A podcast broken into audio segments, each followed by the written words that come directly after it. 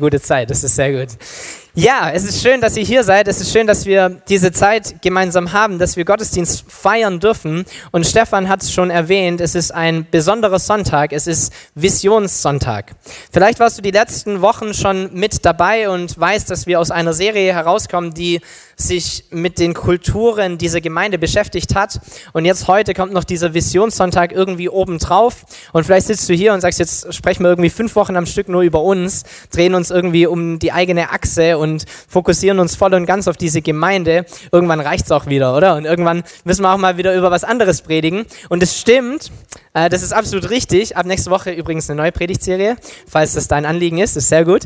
Aber es hat seine Richtigkeit und auch seinen Wert, diese Dinge zu platzieren. Es hat seine Richtigkeit, auch Visionen zu platzieren, weil wir davon überzeugt sind oder auch wollen, dass diese Gemeinde einer Vision hinterher läuft und sich investiert in eine Vision, die nicht die Vision von Stefan ist, die nicht die Vision von der Gemeindeleitung ist, die nicht die Vision von mir ist oder sonst irgendjemand, der hier in der Gemeinde ist, sondern die die Vision ist von uns allen. Wir wollen, dass ein Transfer stattfindet in der Art und Weise, wie wir denken und wie wir fühlen, wenn wir über diese Gemeinde reden, dass wir von einem Punkt kommen, an dem wir sagen, die FOMI hat Lebensgruppen und die FOMI hat Anbetungsabende und die FOMI hat halt zwei Gottesdienste und die FOMI baut halt ähm, die ganze Zeit irgendwie gefühlt um zu einem Punkt, wo wir wir sagen, wir tun das. Wir als Gemeinde haben Lebensgruppen aus dem und dem Grund. Wir als Gemeinde feiern zwei Gottesdienste, weil wir hatten keinen Platz mehr in nur einem. Wir als Gemeinde sind in diese Richtung unterwegs. Und dieser Transfer soll stattfinden im Herz und im Kopf von jedem Einzelnen von uns. Und deshalb ist es wichtig, diese Dinge anzusprechen und euch mit hineinzunehmen, damit diese Vision zu eurer Vision wird. Das ist das Herz von diesem Sonntag, okay? Dass wir zusammen eine Vision haben, ein Ziel, ein Ding, dem wir hinterhergehen. Und ich selber bin seit vier Jahren in dieser Gemeinde. Zusammen mit meiner Frau ähm, sind wir hierher gekommen, sind umgezogen, äh, Teil geworden von, von dieser Gemeinde, haben genau diesen Prozess übrigens auch durchmacht, haben, äh, durchgemacht, haben zu Beginn gesagt, die FOMI macht das und das und bei der FOMI gibt es das und was auch immer. Und inzwischen sagen wir wir, auf jeden Fall. Das ist unsere Gemeinde, das ist da, wo wir hingehören. Aber wir sind seit knapp vier Jahren da und gefühlt, wenn ich zurückschaue, waren diese vier Jahre, das war ein großer Veränderungsprozess. Vielleicht geht es dir genauso. Wenn du so auf die letzten Jahre zurückschaust, irgendwas hat sich immer getan in dieser Gemeinde, oder? Irgendwas wurde immer verändert. Ich habe mal so ein paar Dinge mitgebracht, damit wir uns klar machen, was alles passiert ist in diesen letzten vier Jahren. Hotspot hat begonnen, dieser Abendgottesdienst, der jetzt schon eigentlich Standard ist und den wir alle irgendwie kennen, wurde ins Leben gerufen, läuft seitdem. Dann gab es große Umbaumaßnahmen im Saal. Vor vier Jahren gab es den Anbau noch nicht. Da werdet ihr jetzt äh, irgendwie hinter einer Wand gesessen. Äh, vor vier Jahren war die Technik noch mitten im Saal hier drin. Die letzten zwei Reihen wären nicht da, wo sie jetzt sind. Die Technik hat sich in den ehemaligen Eltern-Kind-Raum hineingezogen äh, oder wir haben sie dorthin umgezogen, was zur Folge hatte, dass der ehemalige Jugendraum zum Eltern-Kind-Raum wurde, der wunderschön ist und in dem Leute jetzt gerade zuhören können und eine Übertragung stattfindet. Das ist so die Umbaumaßnahme in diesem Saal. Dann gab es die Veränderung, dass wir von einem Gottesdienst auf zwei Gottesdienste gehen mussten oder wollten, weil eigentlich im ersten oder in einem Gottesdienst einfach nicht genug Platz war. Wir mussten hinten irgendwelche Stühle die ganze Zeit hochholen und haben gesagt, das ist keine Dauerlösung, so lass uns diesen Schritt gehen und zwei Gottesdienste starten. In dem Zug gab es noch neue Stühle mit dazu, übrigens, hat sich auch geändert.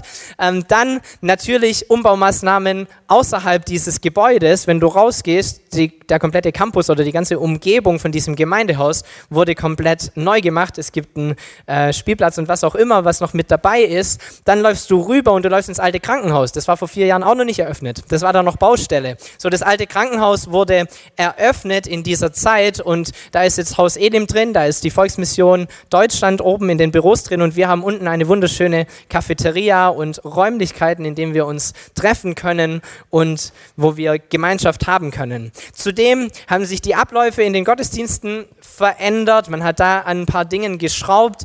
Lebensgruppen sind entstanden, auch in den letzten vier Jahren. Die pastorale Situation hat sich verändert. Man hat jetzt ganz frisch ähm, im Foyer nochmal Umbauarbeiten gemacht, hat die Gemeindebüros umgebaut, hat ein Fenster ins Dach reingezogen. Irgendwie war viel los, oder? Es war wirklich, wirklich viel. Wenn man das so auflistet und sich das anschaut, ist es eigentlich unfassbar, dass es in vier Jahren passiert ist. So, es hat sich viel getan, sowohl äußerlich als auch innerlich. Und es war eine große Veränderung oder ein großer Veränderungsprozess in diesen letzten Jahren.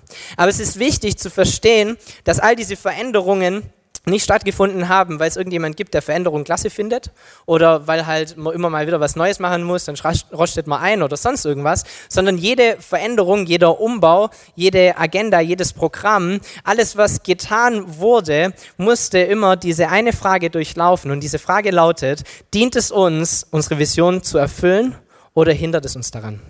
Und diese Frage musste jeder Umbau durchlaufen, das musste alles durchlaufen und wird auch in Zukunft weiterhin der Fall sein. Alles, was passiert in dieser Gemeinde, jede Veränderung, egal ob sie groß oder klein ist, muss sich dieser Frage stellen. Wird sie der Vision dienen oder wird sie ein Hindernis sein für diese Vision? Und die Vision dieser Gemeinde ist, wir sind hier, damit Menschen Gott finden.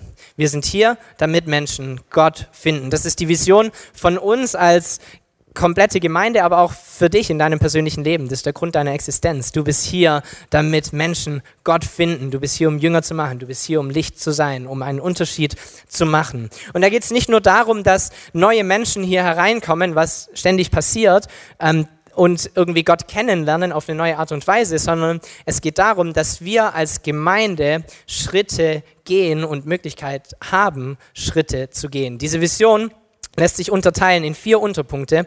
Diese Unterpunkte heißen Jesus kennen, zu Hause erleben, Potenzial entfalten und Unterschied machen.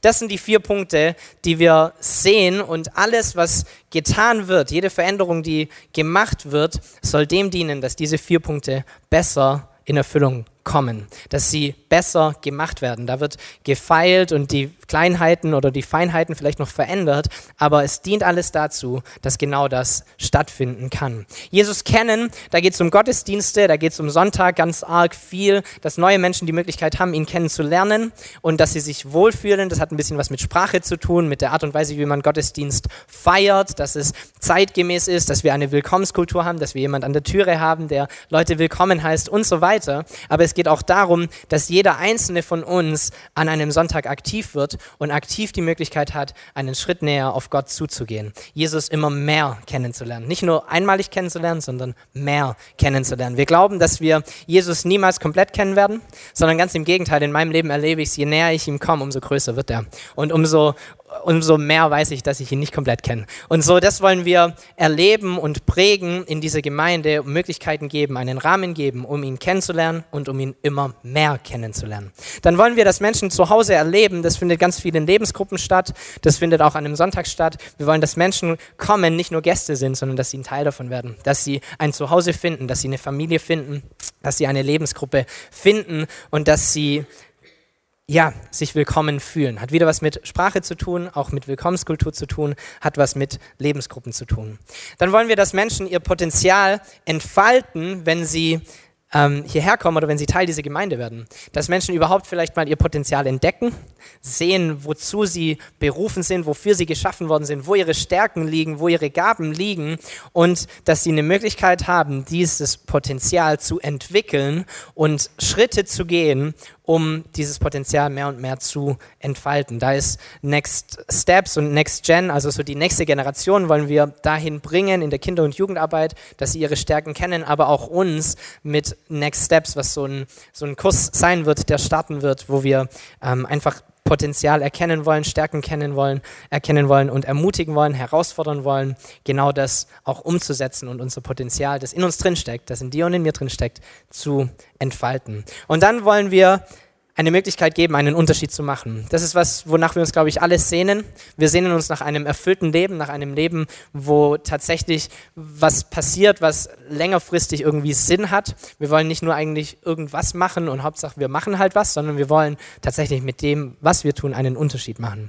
Und wir wollen eine Möglichkeit geben, wenn du dein Potenzial entdeckt hast und daran gearbeitet hast, auch einen Unterschied zu machen mit genau dem, was Gott dir gegeben hat und was er dir aufs Herz gelegt hat. Und da hast du die Möglichkeit, in unserem großen Dream Team dabei zu sein, in irgendeinem Team mitzuarbeiten, mitzuhelfen, Gottes Reich zu bauen. Aber wir wollen dich auch ermutigen, dein Potenzial und deine Begabung in der Welt einzusetzen, in deinem Job einzusetzen, in deinem Alltag einzusetzen und dort dieses Potenzial, von dem du gelernt hast und das du entfaltet hast, das du entwickelt hast, tatsächlich dazu zu nutzen, um einen Unterschied zu machen im Leben von anderen Menschen. Menschen.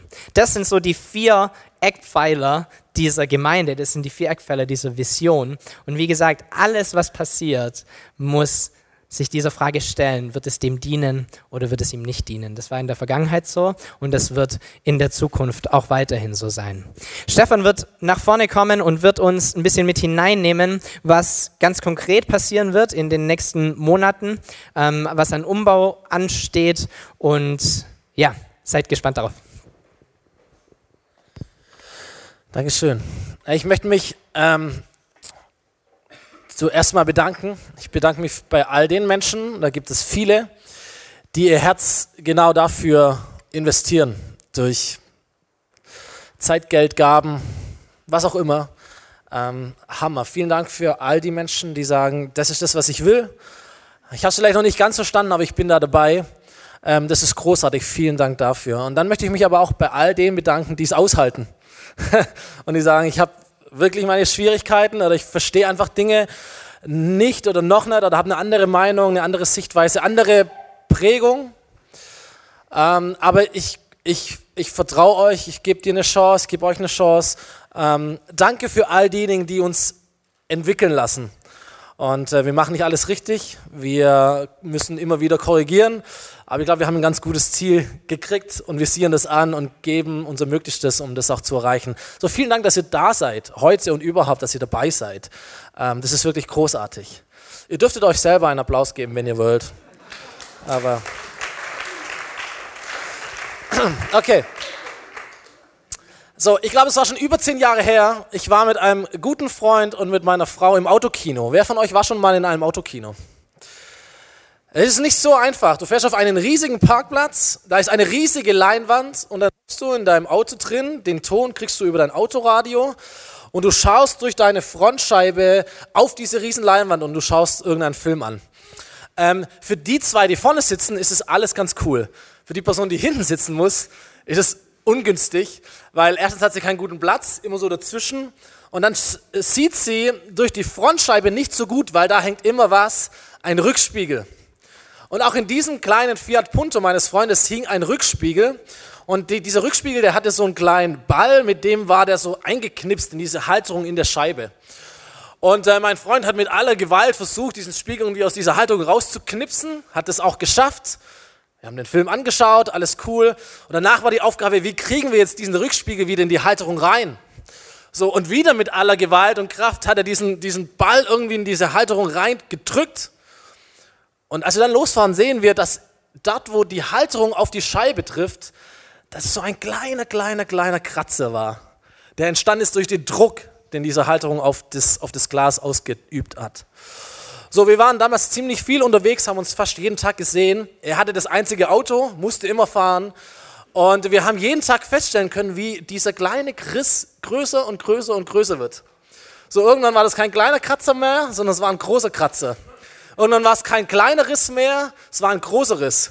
Irgendwann konntest du sehen, wie dieser Riss wandert und quer sich über die Scheibe ähm, verlängert und du konntest Wetten abschließen, ob er jetzt nach rechts oder nach links geht, ob er sich vielleicht nochmal teilt oder was auch immer. Das Ende vom Lied war, dass die komplette Scheibe ausgetauscht werden musste, weil da dieser eine kleine Kratzer war, dieser eine kleine Riss. Und ich habe eine Lektion gelernt, manche Risse in unserem Leben, die entstehen durch Dummheit, so wie bei uns, bei meinem Freund.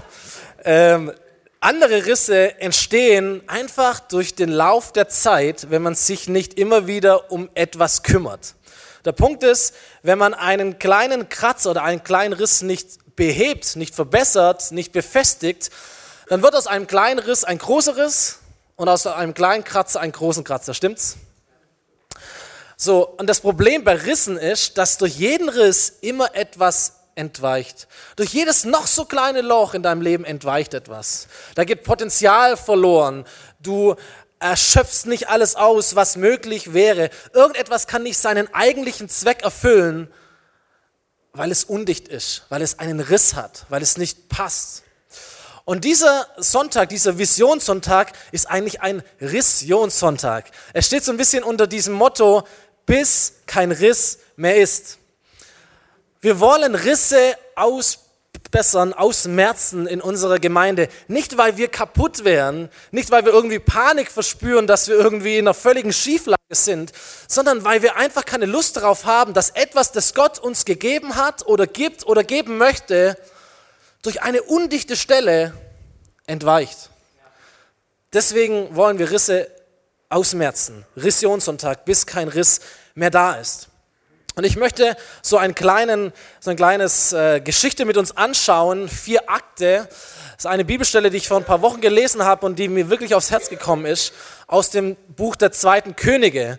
Der erste Akt dieser Geschichte trägt den Titel Die Situation und das Ziel. Und ich werde immer versuchen, ein bisschen die Parallelen zu uns heute auch zu ziehen. In diesem zwölften Kapitel 2. Könige lesen wir die Geschichte von Joasch.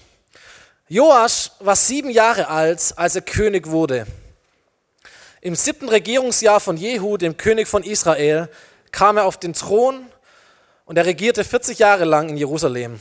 Joasch gab den Priestern die Anweisung, alles Geld, das als eine dem Herrn geweihte Gabe zum Tempel gebracht wird, sowohl die pflichtmäßigen Zahlungen als auch die freiwilligen Gaben, sollen die Priester in Empfang nehmen, jeder von dem Tempelbesucher, der sich an ihn wendet.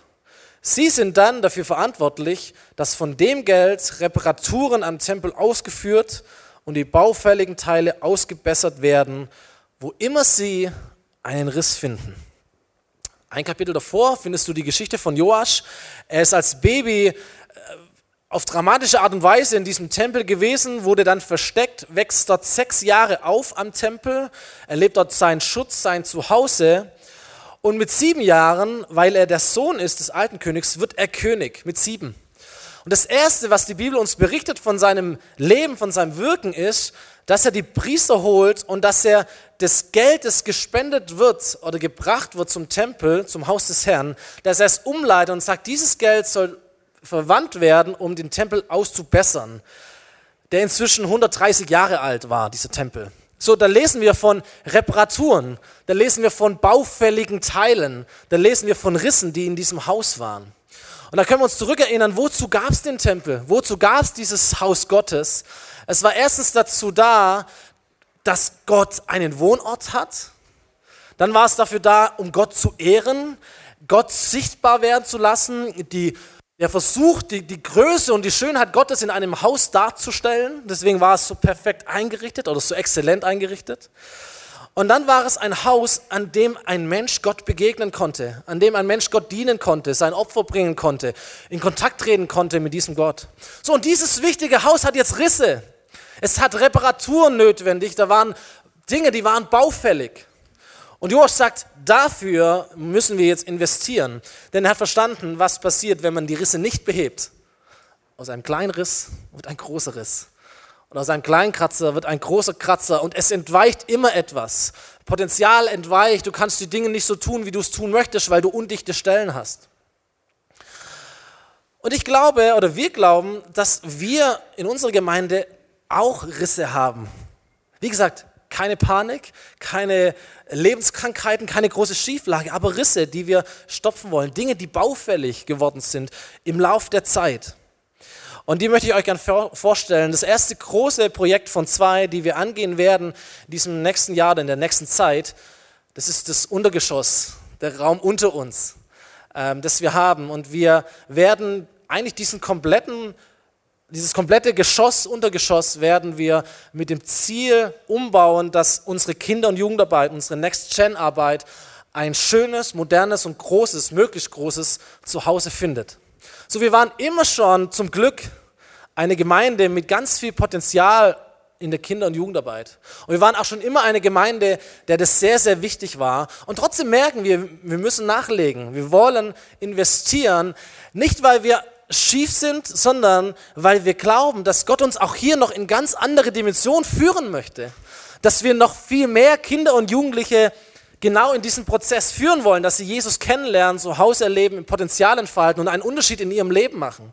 Kinder und Jugendliche, junge Erwachsene, Heranwachsende, die irgendwann einmal dieses Haus leiten werden und die hoffentlich in ihrem Leben in Deutschland oder weltweit, wo sie sind, für das Reich Gottes eintreten und es aufblühen lassen. Aber dazu wollen wir investieren, müssen wir investieren und den ein oder anderen Riss stopfen. Da gibt es zum Beispiel diesen Riss, der immer irgendwo da ist, in der Verbindung zwischen den einzelnen Angeboten, die wir haben. Wo wir merken, wir können es ehrenamtlich nicht abdecken, gute Verbindungen zwischen den einzelnen Angeboten in der Kinder- und Jugendarbeit zu starten. Und wir merken, da entweicht uns etwas. Kinder und Jugendliche, teilweise unsere, eure Kinder, die den Sprung vom einen ins andere Programm nicht schaffen, die den Sprung von Kinder-Jugendarbeit in die Gemeinde nicht schaffen. Und das ist ein Riss, den man sich eigentlich nicht leisten kann.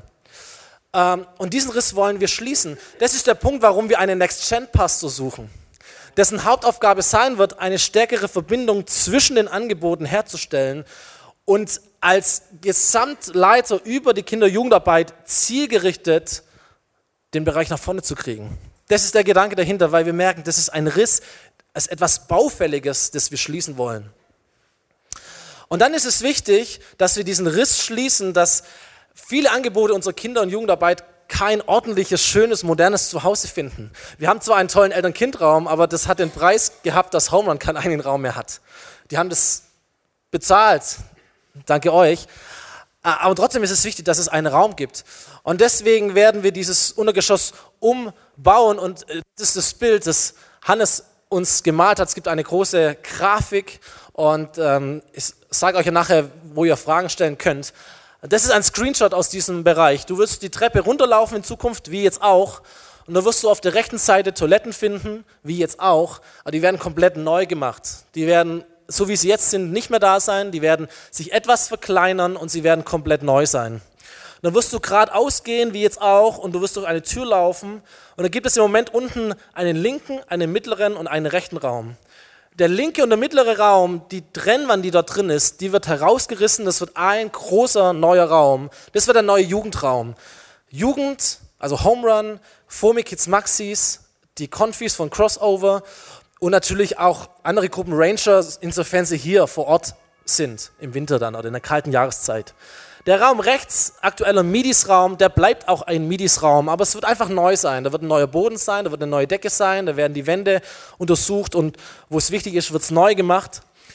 Und wenn du reingeschlingst, dann findest du aktuell eine große Küche und diese Küche wird komplett entfernt werden und aus dem Raum der jetzigen Küche werden zwei Räume sein. Der erste Raum wird wieder eine Küche sein, aber eine kleinere, eine schönere, eine offene, moderne Küche.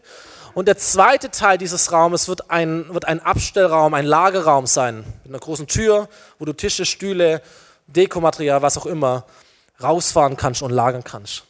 Das ist das Untergeschoss der Zukunft. Kannst du mal das nächste Bild machen. Einfach eine andere Ansicht.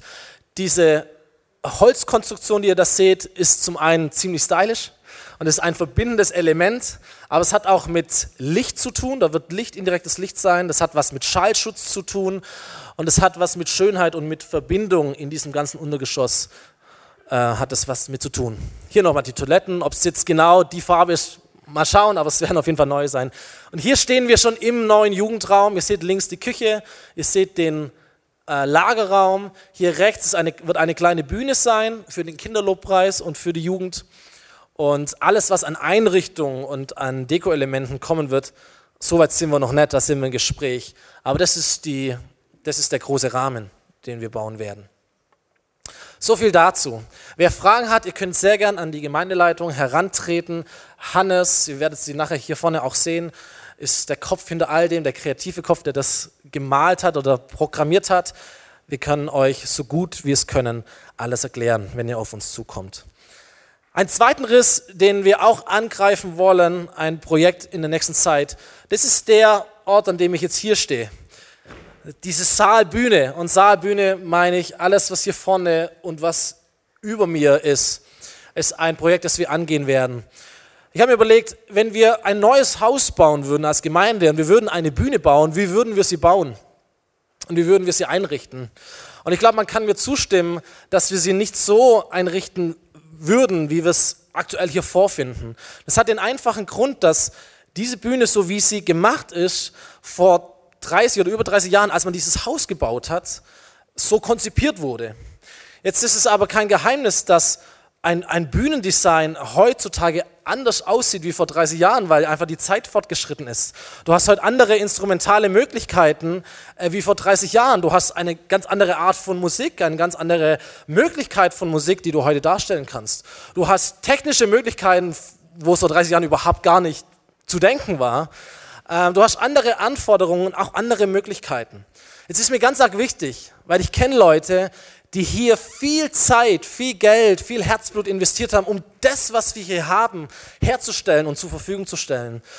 Und ich möchte diese Menschen ehren, möchte ihnen danken und möchte ganz sicher nicht das irgendwie schlecht reden oder schlecht darstellen lassen.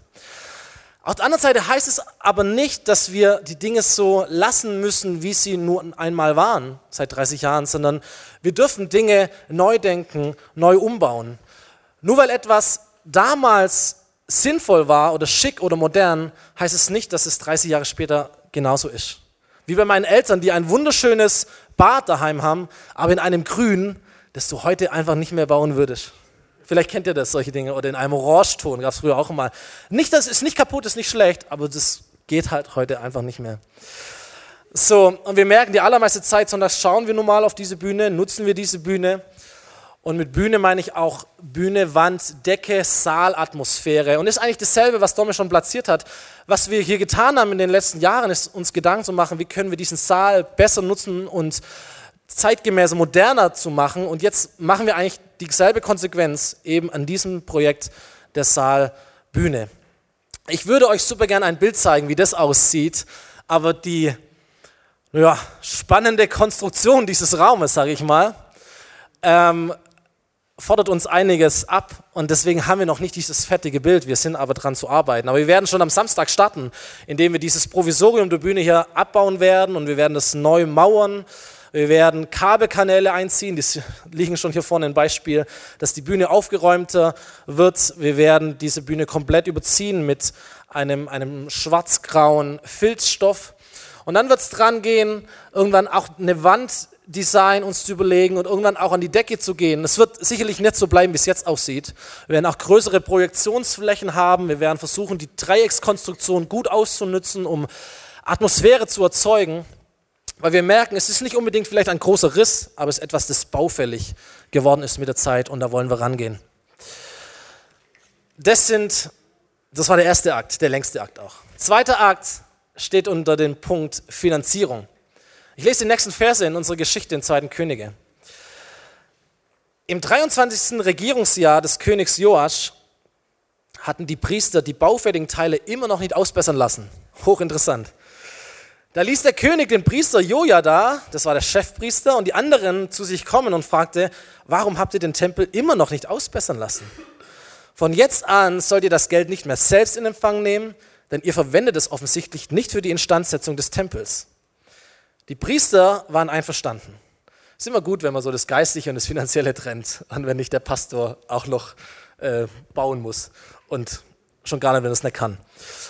Das Geld, das das Volk zum Tempel brachte, sollte nicht mehr an sie ausgehändigt werden, aber sie waren dann auch nicht mehr verantwortlich für die Instandsetzung des Tempels.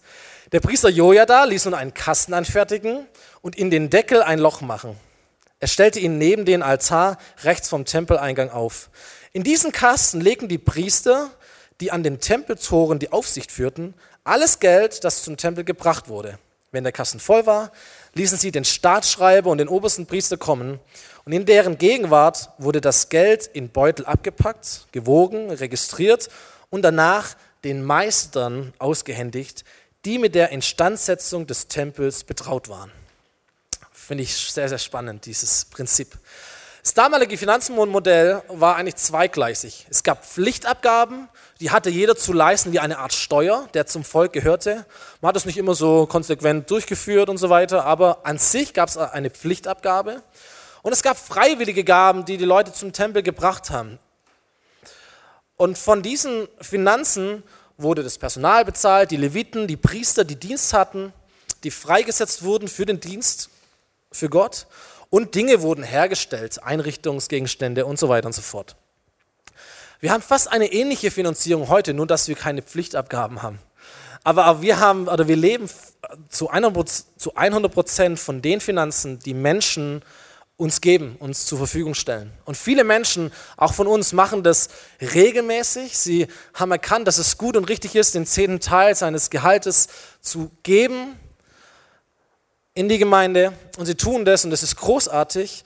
Und dann sammeln wir jeden Sonntag unser Investment ein, diese Körbe, die durch die Reihen gehen wie heute. Und davon leben wir. Überweisungsspenden, Sonntagsspenden.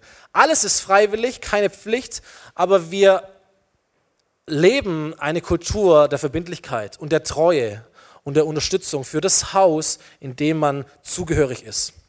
Und was ich euch sagen darf, ist, dass unser Finanzstand positiv ist. Oder Thomas? Danke. ja. So, ich habe nachgerechnet, wir haben letztes Jahr Einnahmen, ihr seht die ganzen Zahlen bei der nächsten Mitgliederversammlung, Einnahmen von ca. 350.000 Euro gehabt. Das ist insgesamt ein Plus von ca. 150.000 Euro. Davon ein Plus an Spenden von ca. 100.000 Euro. Wir haben natürlich auch noch Mieteinnahmen und all das, was im alten Krankenhaus zusammenhängt. Aber wir haben ein Spendenplus letztes Jahr von 100.000 Euro gehabt. Da war eine ganz große Mein Herz zu sein Haus Aktion dahinter. Das verfälscht vielleicht ein bisschen, oder das muss man mit hineinrechnen. Aber es ist eine wirklich nachhaltige, positive Entwicklung unserer Finanzzahlen. Wir haben ein, ein Budget festgelegt für das Untergeschoss von 80.000 Euro. Das werden wir investieren, um, diesen, um dieses Untergeschoss zu bauen, wie wir es gesehen haben. Für die Bühne haben wir es noch nicht festgelegt, aus dem Grund, weil wir nicht genau wissen, was alles auf uns zukommt und wie es sein soll. Es wird wahrscheinlich ein bisschen weniger, aber nagel mich nicht fest. Ähm, zur Finanzierung möchten wir auch dieses Jahr wieder eine Aktion machen. Nicht, weil dies so gut funktioniert hat im letzten Jahr, das wäre ja naiv gedacht, sondern weil wir wirklich dahinter stehen und sie nennt sich Mein Herz für sein Haus. Es hat mit den Briefumschlägen zu tun, die ihr auf euren Stühlen findet. Und für all diejenigen, die letztes Jahr nicht dabei waren, möchte ich es nochmal kurz erklären. Mein Herz für sein Haus ist eine Investmentaktion, eine Sonderkollekte, die wir an den nächsten drei Sonntagen zusammenlegen werden. So, ich habe es vorher gesehen, die Essen haben das heute auch schon gemacht, das ist natürlich großartig. Aber eigentlich geht es um die nächsten drei Sonntage. Die Briefumschläge liegen aus, du kannst sie mit nach Hause nehmen. Und ich ermutige euch einfach zu beten, Gott zu fragen, soll ich da was investieren? Wenn ja, wie viel oder was soll ich investieren? Und dann kannst du Geld in diesen Briefumschlag hineinlegen, kannst nächste Woche wiederkommen. Und wenn wir Investment einsammeln sonntags, kannst du einfach deinen Briefumschlag mit hineinlegen alles, was wir unter dem Stichwort Mein Herz für sein Haus einsammeln, sowohl durch Briefumschläge oder auch durch Überweisungen, das kannst du genauso tun. Du findest unsere Bankverbindung auf der Homepage, im Newsletter. Alles, was uns erreicht unter dem Stichwort Mein Herz für sein Haus, wird zu 100 Prozent in diese zwei Projekte fließen. Wichtig ist mir dabei nochmal zu sagen, dass es nicht um einen Hilfeschrei geht. Wir haben uns nicht verkalkuliert. Alles ist sauber. Wir haben großartige kompetente Menschen in unserer Finanzabteilung. Aber wir wollen dir oder uns die Möglichkeit geben, dein Herz in einer besonderen Art und Weise auszudrücken. Ja, du tust es auch durch Mitarbeit, ja, du tust es auch durch deine Zeit, aber es hat auch mit unserem Herzen ganz viel zu tun, wo wir Geld spenden und wo wir uns investieren. So, und wenn du sagst, das, was hier in dieser Kirche passiert, was Gott tut, in uns, durch uns. Ich möchte es persönlich unterstützen. Ich möchte mein Herz ausdrücken. Ich möchte investieren, damit Risse gestopft werden können, damit Potenzial nicht mehr entweicht. Mir ist es wichtig, dass das, was Gott uns schenkt und schenken möchte, dass es auch hier bleibt, dass es sich vermehrt und sich multipliziert. Und dafür bin ich bereit, auch diesem, diesem Herzen, das ich habe, Ausdruck zu verleihen. Dann bist du herzlich eingeladen, es zu tun, indem du investierst, ganz praktisch Finanzen investierst und dein Herz für sein Haus ausdrückst. Das ist diese Aktion, mein Herz für sein Haus. Dritter Akt, zum Schluss, kurzer Akt, unter dem Titel Die Ausbesserung, die Arbeit. Ganz tolle Prinzipien, die da drin stehen. Ich lese nochmal den, den letzten Vers. Wenn der Kasten voll war, ließen sie den Staatsschreiber und den obersten Priester kommen und in deren Gegenwart, kein Heckmeck, in deren Gegenwart wurde das Geld in Beutel abgepackt, wurde gewogen, registriert und danach den Meistern ausgehändigt, die mit der Instandsetzung des Tempels betraut waren. Diese Meister bezahlten damit die Zimmerleute, Bauarbeiter, Maurer, Steinmetze und kauften davon das Bauholz und die Steine und was sonst noch für die Instandsetzung des Tempels gebraucht wurde. Das Geld wurde nicht für die Herstellung von Tempelgeräten verwendet, nicht für silberne Schüsseln, Messer, Schalen, Trompeten oder andere Tempelgeräte aus Gold und Silber, sondern den Meistern übergeben, die den Tempel instand zu setzen hatten. Und jetzt pass auf, von diesen Männern wurde keine Rechenschaft verlangt über die Verwendung der Gelder. Sie handelten auf Treu und Glauben. Und das finde ich ein herausfordernder Satz, Thomas. Dafür kreuzt er die Arme. Von diesen Männern wurde keine Rechenschaft verlangt über die Verwendung der Gelder. Sie handelten auf Treu und Glauben. Drei Dinge, die ich da sehe. Das erste, in diesem ganzen Umbau gab es eine klare Hierarchie, da gab es Leiterschaft. Da wurde nicht das Geld irgendwo platziert und jeder, der jetzt irgendwie mal fähig war, konnte irgendwas machen, sondern da gab es, da gab es Meister, da gab es eine Bauleitung, da gab es äh, Architekten, da gab es Leute, die Verantwortung hatten und die hatten unter sich verschiedene kompetente Mitarbeiter in den verschiedensten Bereichen. Maurer, Steinmetze, Bauarbeiter, wen auch immer. Aber es gab eine Leitung darüber. Auch wir haben eine Bauleitung, die werden wir vorne haben nachher und werden für sie beten. Hier gab es Organisation und Hierarchie. Das Zweite, das ich sehe, es gab eine klare Priorität, da gab es einen Plan. Die haben nicht alles gemacht, was möglich war, sondern sie haben gesagt, dieses Geld wird für diesen Zweck verwendet und nicht für irgendetwas anderes. So, wir werden als nächstes diese zwei Projekte bauen. Ich weiß, es gibt auch hier Toiletten, es gibt auch hier ein Dach und es gibt viele Dinge, die man auch noch machen könnte. Aber es gibt Prioritäten, es gibt diese zwei Projekte. Und das Dritte, das ich sehe, und das finde ich so spannend, obwohl das ganz viel mit Geld zusammenhängt, mit Technik, mit Planerei und so weiter, unterm Strich ist es ein Glaubenswerk. Es ist ein Glaubenswerk. Das Haus Gottes zu bauen ist ein Glaubenswerk. Geld hat ganz viel mit Glauben zu tun.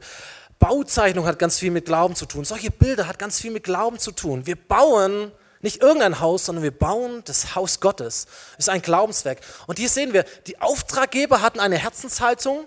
Sie haben das Geld gegeben gesagt, wir vertrauen euch, ihr seid dafür verantwortlich, hier ist das Ziel, setzt bitte um. Aber auch die, die Ausführenden hatten auch eine Herzenshaltung. Sie handelten auf Treu und Glauben. Und wir erleben das so oft und da könnten Leute vom, vom Bau Zeugnisse, Geschichten erzählen, wie sie erleben, wie, wie Gott echt Gunst schenkt. Da gibt es Handwerker, intern und extern, die Zeit investieren, auf anderes verzichten, aber denen es sehr gut geht. Da gibt es externe Firmen, die uns gute Preise machen, die uns Einkaufspreise geben. Äh, Zeitfenster, die es davor nicht gab, plötzlich wären die möglich. Ähm, Leute, die mit investieren, Kontakte, die sich ergeben, die man davor nicht hatte, schnelle Termine, Nachlass, was auch immer. Da gibt es so viele gute Geschichten, wo wir merken, ey, es ist etwas Besonderes, das Haus Gottes zu bauen. Es ist nicht etwas Normales, sondern es ist etwas Besonderes. Und Gott schenkt seine Gunst und Gott stellt sich dazu und er wird sich das auch in Zukunft tun. Und dafür dürfen wir aber auch beten, dass genau das geschieht, dass Gott seine Gunst uns erweist, wenn wir sein Haus bauen. Großartig. Letzter Vers, letzter Akt, das Ergebnis. Es gibt eine Parallelstelle aus dem Buch der zweiten Chronik, wo die gesamte Geschichte auch nochmal erzählt wird, aber da wird das Ende so schön dargestellt. Sie alle gingen ans Werk und die Arbeit machte gute Fortschritte. Sie machten den Tempel wieder so schön und fest, wie er ursprünglich gewesen war. Diese zwei Begriffe haben es mir angetan. Schön und fest. Und wir möchten, dass wir eine schöne Bühne haben. Eine, eine richtig gute, tolle Bühne mit Aussage. Eine tolle Atmosphäre. Wir möchten schöne Jugendräume, schönes Untergeschoss haben für Kinder und Jugendliche. Wir möchten, dass es schön ist. Und vor allem möchten wir, dass es fest ist. Und fest ist der Zustand ohne Risse. Amen. Fest heißt, das Ding ist dicht, es strahlt, die Risse sind ausgebessert, es dringt nichts mehr unnötig nach draußen. Es ist schön und es ist fest. Und dafür arbeiten wir, dafür beten wir, dafür investieren wir. Das ist die Vision. Und jetzt äh, haben wir es ganz stark aufs Herz bekommen, die Bauleitung, unsere Meister, da werden die jetzt nicht erfreut sein, dass ich das sage, aber es ist trotzdem so, unsere Meister mal nach vorne zu holen. Ich habe es denen auch gesagt, komm mal hier vor, da gehört Thomas dazu, den sehe ich, der Sven dazu, Hannes gehört dazu, ähm, dann Bühne. Steffen ist hier. Komm ruhig auch vor. Tommy habe ich auch schon gesehen. Thomas Ladig. Der würde jetzt nicht beim Kaffee sein. Den denken wir uns mit rein, aber den habe ich schon gesehen. Und eigentlich müsste hier noch der Matthias Biemeyer stehen, der ist heute bei einer Segnung von den Paten. Und der Rolf Jarus, der ist nämlich auch im Bauleitungsteam, der war vorher da. im ersten Gottesdienst. Also die müssen wir uns so ein bisschen mitdenken. Das sind die Meister, das sind die, die Verantwortung tragen, die viel in der Erarbeitung dieser Ziele auch schon mitgewirkt haben, aber die auch ganz viel in der, in der Umsetzung verantworten werden. Natürlich, da gibt es ganz, ganz arg viele Handwerker, ganz arg viele Helfer, hoffentlich, auf den Baueinsätzen, auf den Arbeitseinsätzen. Krischi, komm auch mit vor. Auch du warst auch in der Gruppe. Die, die, die mithelfen werden. So, das ist keine Geringschätzung dieser Menschen, sondern eine Platzierung der Verantwortlichkeiten. Und das werden diese Menschen sein. Und mir war es jetzt wichtig, dass wir als Gemeinde für diese Menschen beten. Weil wir lesen in der Bibel, dass die ersten Handwerker, die den Tempel gebaut haben, die wurden extra vom Heiligen Geist erfüllt mit Kompetenz und Weisheit, um den Tempel zu bauen. Und dachte ich, natürlich, wir segnen gern Kinder und Ehen und alles Mögliche. Aber ich glaube auch wichtig, dass man Handwerker segnet und sie Gott anbefehlt, weil wir wollen, dass die Gunst, die wir bisher erleben, in einem noch größeren Maße erlebbar ist in diesen Projekten, aber auch für Sie ganz persönlich, auch in Ihren Familien, in Ihrem persönlichen Leben. Und das möchte ich gerne, dass wir es gemeinsam tun. Lasst uns aufstehen und kann vielleicht der Rest der Gemeindeleitung einfach sichtbar mitkommen, die Hände auflegen,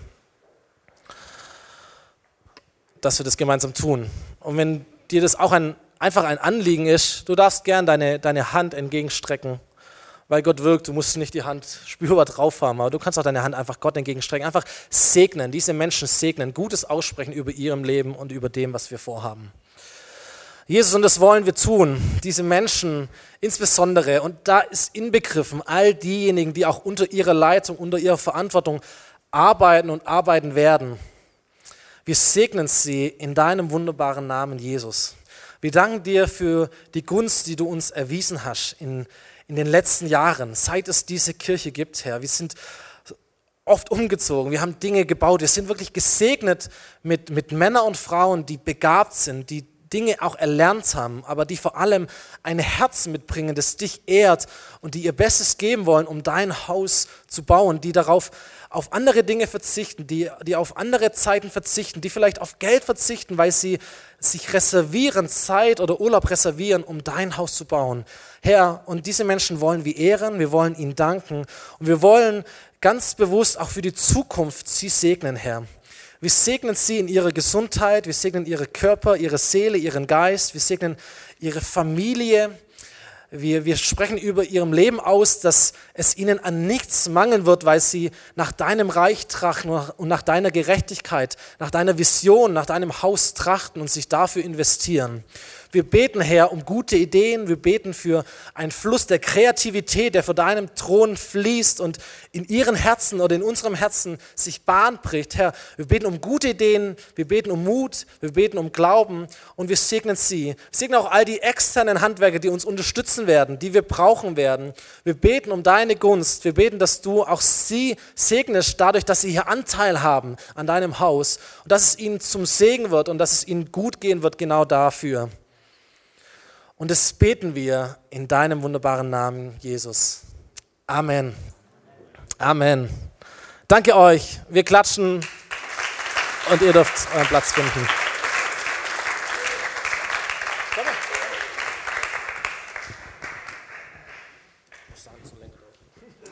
Ja, was ein wunderbarer Übergang. Ähm, es wird ein bisschen länger dauern heute, wenn ihr auf die Uhr schaut, dann merkt das schon. Aber wir sind am, am letzten Punkt, den wir noch platzieren wollen heute, angelangt. Ähm, es ist ein richtig guter Übergang gewesen, glaube ich, von dem Baulichen zu auch hin zu dem Geistlichen. Und wir wollen ein Haus bauen, das nicht nur ähm, aus Steinen besteht und aus Holz, sondern wir wollen auch an unserem geistlichen Haus bauen. Und ich glaube, gerade wenn Umbaumaßnahmen anstehen und gerade wenn sich vielleicht die Bühne auf eine Art und Weise entwickelt, dass vielleicht mehr Licht da ist und dass es vielleicht ähm, moderner ist, ähm, ist immer so dieser Hintergedanke auch in meinem Kopf, hey, was können wir tun, dass es dass wir es verhindern, dass es zu einer Show wird. Weil das ist das Letzte, was wir haben wollen, dass wir sonntags zusammenkommen und dass hier vorne irgendwie eine Show abläuft und dass da eine Band spielt, die wunderbar ist und gut ist, das sind sie, aber dass wir hinkommen und uns reinsetzen und es nichts mehr mit uns zu tun hat. Sondern wir wollen zeitgleich mit all diesen Umbaumaßnahmen auch an unserem geistlichen Haus bauen und sicherstellen, dass wir auch dort Risse ausbessern und dass wir auch dort Risse beheben. Und ich glaube, jeder von uns hat verschiedene Dinge in seinem Leben, wo vielleicht Risse sind, rein was das Geistliche angeht. Vielleicht ähm, manchmal keinen, keinen Glauben oder vielleicht ähm, Krankheit oder vielleicht Verletzungen oder was auch immer du in deinem Leben hast, was du mit dir rumschleppst. Und auch diese Risse wollen wir ausbessern, sodass auch in dir kein Potenzial verloren geht, sondern dass auch in dir du wachsen darfst und dass du das volle ausschöpfen kannst, was Gott auch in dich hineingelegt hat. Und so werden weiterhin in den Gottesdiensten, ähm, werden wir es so handhaben, dass wir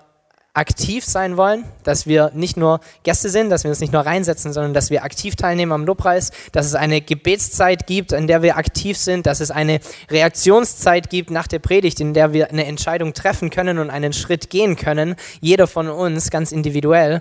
Und wir wollen weiterhin auch das Gebetsteam stärken, um diesen Transfer noch besser hinzubekommen, dass wir alltagstauglich werden, dass wir das, was wir gehört haben, auch umsetzen können in unserem täglichen Leben. Über all dem hinaus haben wir bemerkt, dass wir sonntags trotzdem teilweise ein bisschen rein von der Zeit her, ein bisschen im Stress sind oder einfach nicht alles reinpasst, was da vielleicht auch reinpassen könnte.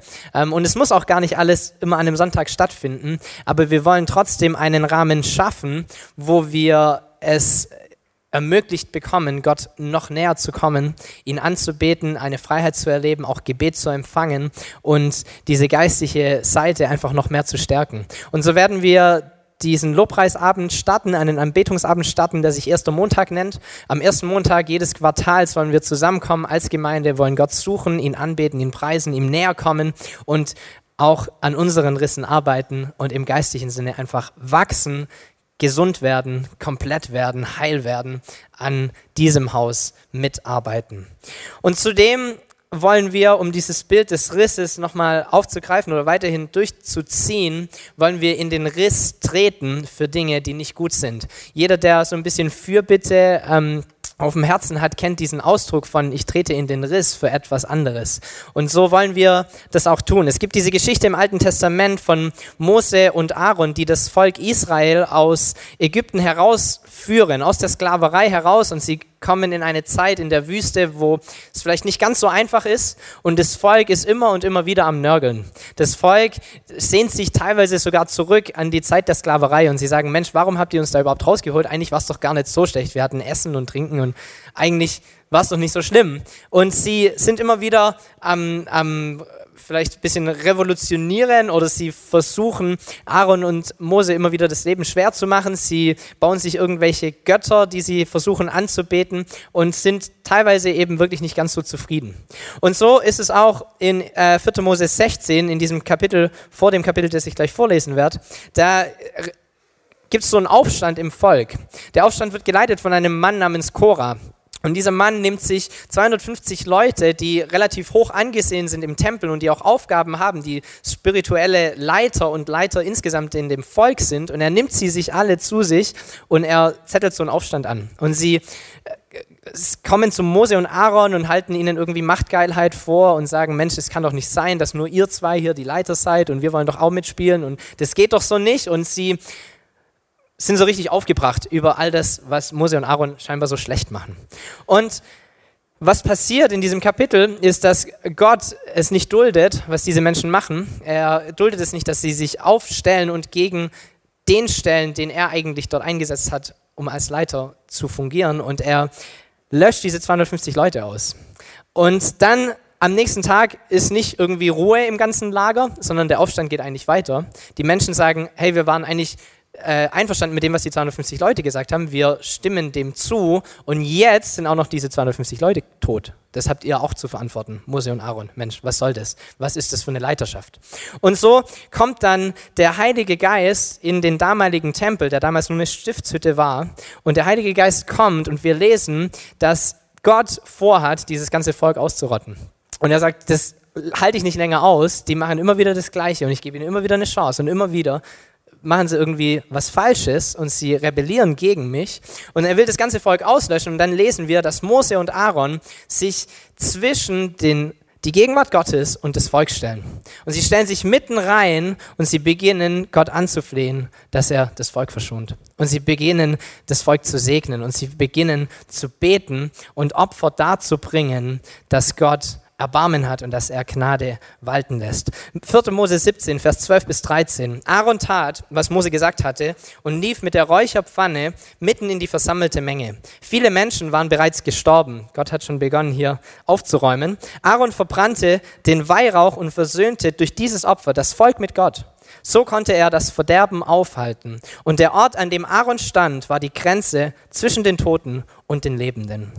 Aaron steht in einen Riss hinein, diesen Riss, der sich aufgetan hat zwischen Gott und den Menschen, und er betet für sie. Und er bringt Opfer und er bittet um Vergebung. Und der genaue Punkt, an dem sich Aaron befindet, ist die Grenze zwischen Leben und Tod. Das ist ein wunderbares Bild, oder?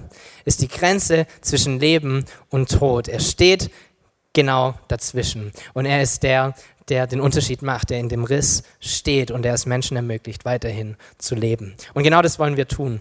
Aaron war ein Priester. Im Neuen Testament heißt es, wir sind alle Priester. Du bist dazu berufen, ein Priester zu sein. Du bist dazu berufen, auch in den Riss zu treten. Aber ganz oft nehmen wir diese Verantwortung nicht wahr oder wissen vielleicht nichts damit anzufangen. Ähm, so auch im Alten Testament in Hesekiel 22, Vers 30, da spricht Gott und er sagt, ich suchte unter ihnen einen Mann, der die Mauern zumauern und vor mir in den Riss treten könnte für das Land, damit ich es nicht zugrunde richte, aber ich fand keinen. Ich fand niemand, der genau diese Verantwortung übernehmen wollte. Ich fand niemand, der genau das tun wollte. Aber wir wollen das tun. Amen. Wir wollen eine Gemeinde sein, die in den Riss tritt und die nicht nur Risse in diesem Haus ausbessert und nicht nur Risse in unserem geistigen Haus ausbessern, sondern die auch in den Riss tritt für diese Welt und für diese Stadt, für dieses Land, für die Politik, für das, was um uns herum passiert. Und dazu sind die Tage des Gebets da. Wir werden in die Tage des Gebets starten. Am 11. März, zwei Wochen lang wollen wir zusammenkommen uns vormittags treffen, gemeinsam beten und in den Riss treten. Tatsächlich Veränderung bewirken, Gott anflehen, Menschen segnen, Politik segnen. Die erste Woche hat da so den Fokus alles, was Gemeinde extern ist. Da werden wir für Deutschland beten, für diese Stadt beten, für Politik beten, für Israel beten, für verfolgte Christen beten. Und in der zweiten Woche wollen wir für Gemeinde interne Dinge beten. Wir wollen für Leiterschaft beten, für unsere nächste Generation beten, für ähm, die Gemeindemitglieder beten, für verschiedene Umbauprojekte und die Vision und dass wir der Vision weiterhin hinterherkommen und hinterherlaufen. Für all diese Dinge zusammen beten. Nächste Woche werden verschiedene Blätter ausliegen. Da bekommt ihr nochmal mehr Informationen zu diesen Tagen des Gebets. Aber ich lade euch ein, diese Verantwortung anzunehmen und tatsächlich in den Riss zu treten. Denn dort, wo wir beten, sind wir die Grenze zwischen Leben und Tod. Wir haben diese Kraft und wir haben auch diese Berufung und diese Aufgabe, genau das zu tun. Die Band darf nach vorne kommen. Wir wollen gemeinsam ein Lied singen. Es gibt keine so eine klassische Reaktionszeit, glaube ich, wie sonst, weil diese Predigt eine andere ist als sonst. Ähm, aber wir wollen trotzdem die Möglichkeit geben, zu reagieren und eine Reaktion zu zeigen. Wir hatten in den letzten vier Wochen in dieser Predigtserie über Kultur immer dieses Bild drin von einem Thermometer und von einem Thermostat. Der Thermometer, der die Temperatur in einem Raum einfach nur erkennt und sie wiedergeben kann und ein Thermostat, der die Temperatur erkennt und der Dinge regelt, anpackt, Teil der Veränderung ist, sodass sich die Temperatur zu dem gewünschten hinwendet.